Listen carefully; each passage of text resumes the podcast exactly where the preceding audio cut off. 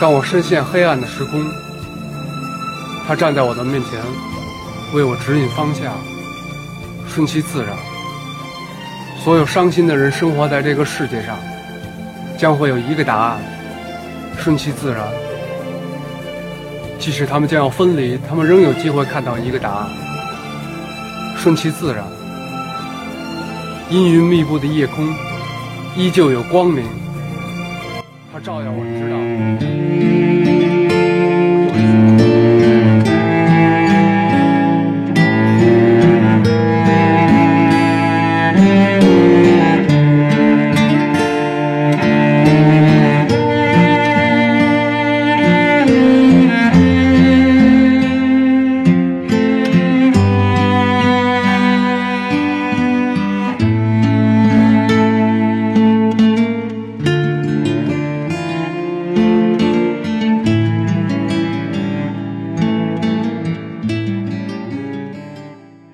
二零一四年的时候，我认识了一个男生，他在天津卫，瘦高，不怎么爱笑，可是笑起来特别好看，说话是格外正宗的京腔，听不出是天津人。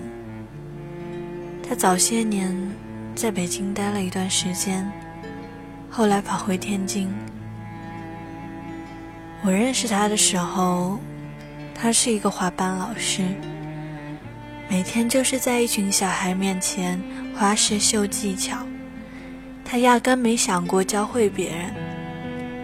他说那些来学的都是为了装逼，为了装逼就不可能学会。我说，那你呢？你难道不是为了装逼？他说。我，我跟他们不一样。一五年的时候，他没了工作，在家颓了半年。刚好那个时候，我也不怎么对劲儿。他看出我的不对劲儿，他问我：“你怎么了？”我没吱声。他说：“好好活着。”后来我才知道，这句话他也是说给自己听的。他曾经自己在家磕了很多药，睡了三天三夜才醒过来。他说，醒过来的那一刻，我才知道活着有他妈的多好。一六年的时候，我的情绪到达最低点。我问他：“活着的意义是什么呢？”他说：“你这个想法很危险啊。”我说：“我是真的想死啊。”说完这句话，我就止不住的淌眼泪，没有原因。那个时候。每时每刻都能哭出来。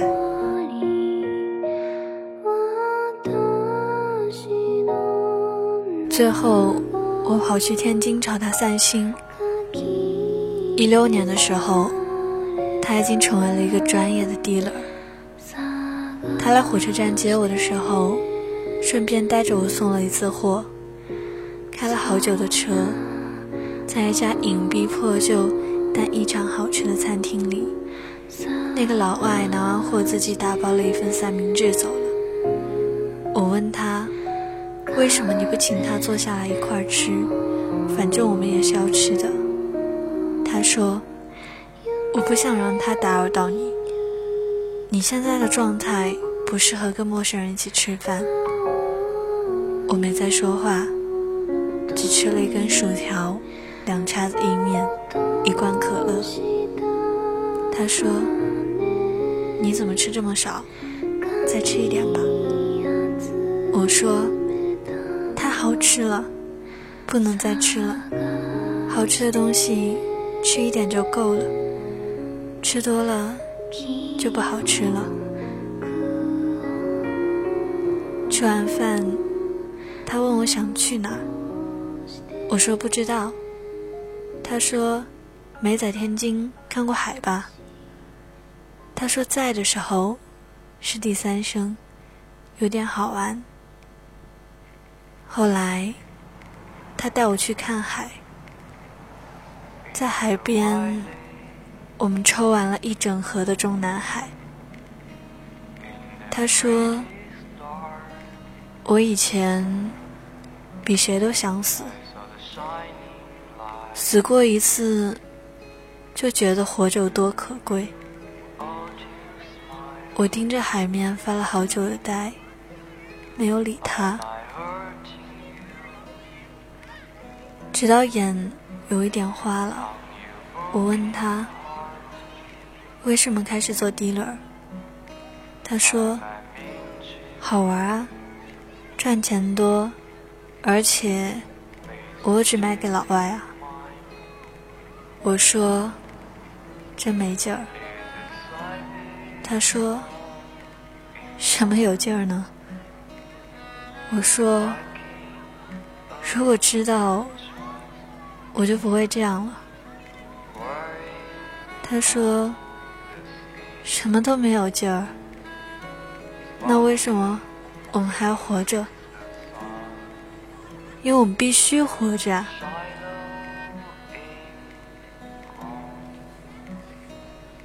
离开天津的时候，他轻轻抱了我一下，说。你一定要好好活着。如果你有什么意外，我真的受不了。我说好。我站在路边，看着他把车开走。当我低下头玩手机的时候，他又开着车撞回来。经过我的时候，打开车窗。探出头，大声的喊：“别在路边玩手机！还有，还有，一定他妈的给我好好的活着！”我轻声说了句：“谢谢你。”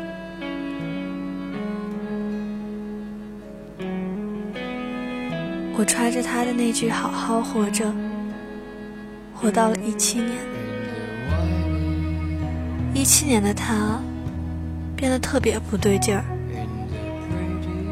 我对他说：“你不对劲儿啊。”他说：“不知道怎么了，怎么活怎么不对劲儿。”我说：“还记得你跟我说的那句话吗？”他说。好好活着吗？是好好活着。对不起，我我不想好好活着了。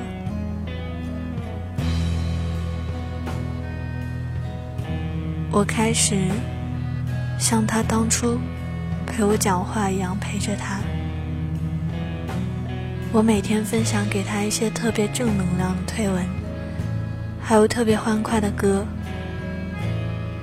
他说最近喜欢听梅卡德尔的《迷恋》。我说好好活着，以后去看梅卡德尔的现场。他没再说话。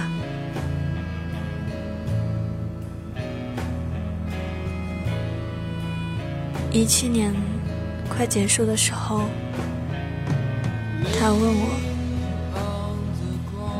你能来天津看我吗？”我太难受了。我说：“好，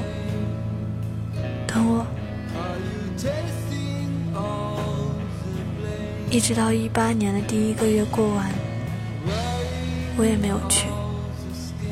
而他的状态越来越差。昨天他问我你不会来了对吗？我说嗯不会了。他说早说我就不等你到二零一八了。说完他再也没有讲话。二零一九年也不会讲了。